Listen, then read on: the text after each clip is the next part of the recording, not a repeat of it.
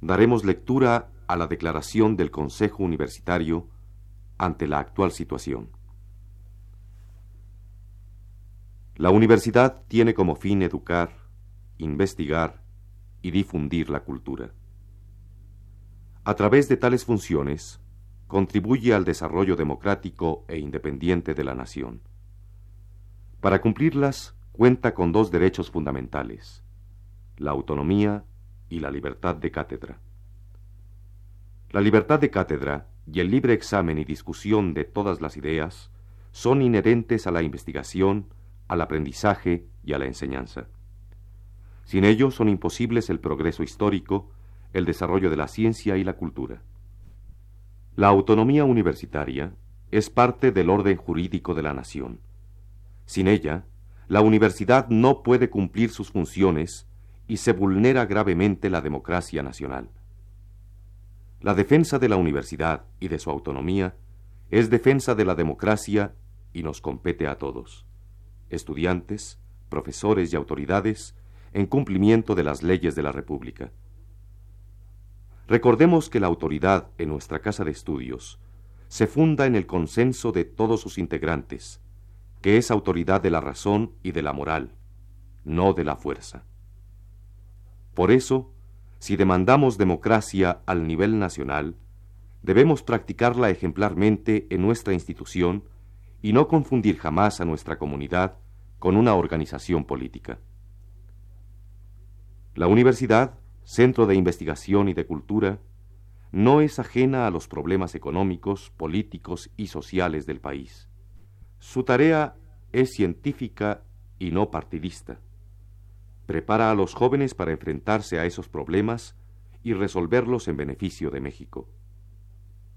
Pero es indispensable que la acción política que tienen derecho a ejercer como ciudadanos no impida las tareas docentes y de investigación propias de la universidad.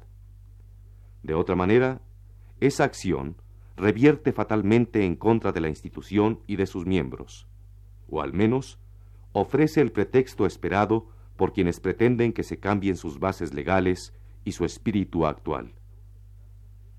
La universidad comprende las inquietudes y los ideales de los jóvenes y comprende también las responsabilidades del Estado. Al mismo tiempo, demanda la comprensión del Estado. Sin universidad libre y autónoma, se reducen grandemente las posibilidades de un desarrollo nacional independiente, y demanda la comprensión de sus estudiantes. Sin universidad libre y autónoma, se obstruye la democracia nacional. La universidad está en peligro, y por eso mismo lo está en el desarrollo democrático y la independencia del país.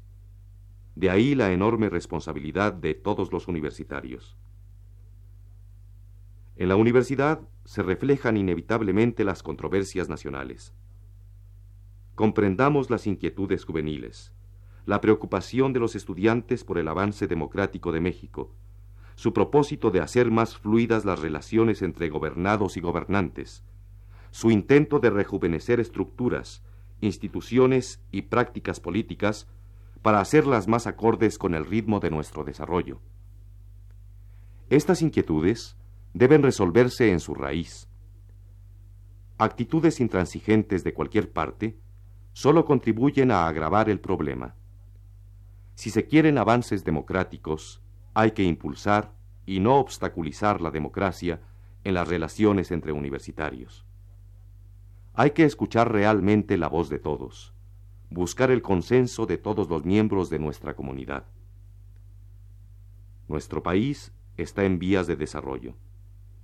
¿A quién puede convenir que la universidad no cumpla sus fines, que se frene el avance científico y tecnológico, que se supriman las libertades universitarias?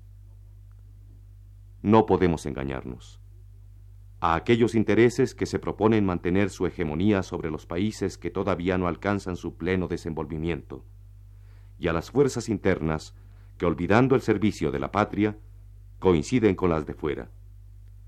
Solo a ellas les interesa ver reducida nuestra universidad a la condición que afecta, por desgracia, a otras en numerosos países latinoamericanos.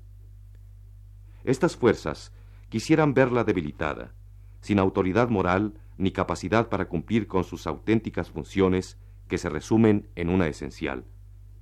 Contribuir al desarrollo democrático e independiente del país en beneficio de la colectividad entera y no de grupos, facciones o partidos. La universidad dista mucho de ser perfecta, pero tiene la suficiente energía, con el concurso de todos sus integrantes, para buscar soluciones a sus problemas. Se ha avanzado considerablemente en el proceso de la reforma universitaria y estamos abiertos a todas las modificaciones futuras en beneficio de la institución. Pero para que éstas se efectúen, ha de trabajar en plenitud la universidad.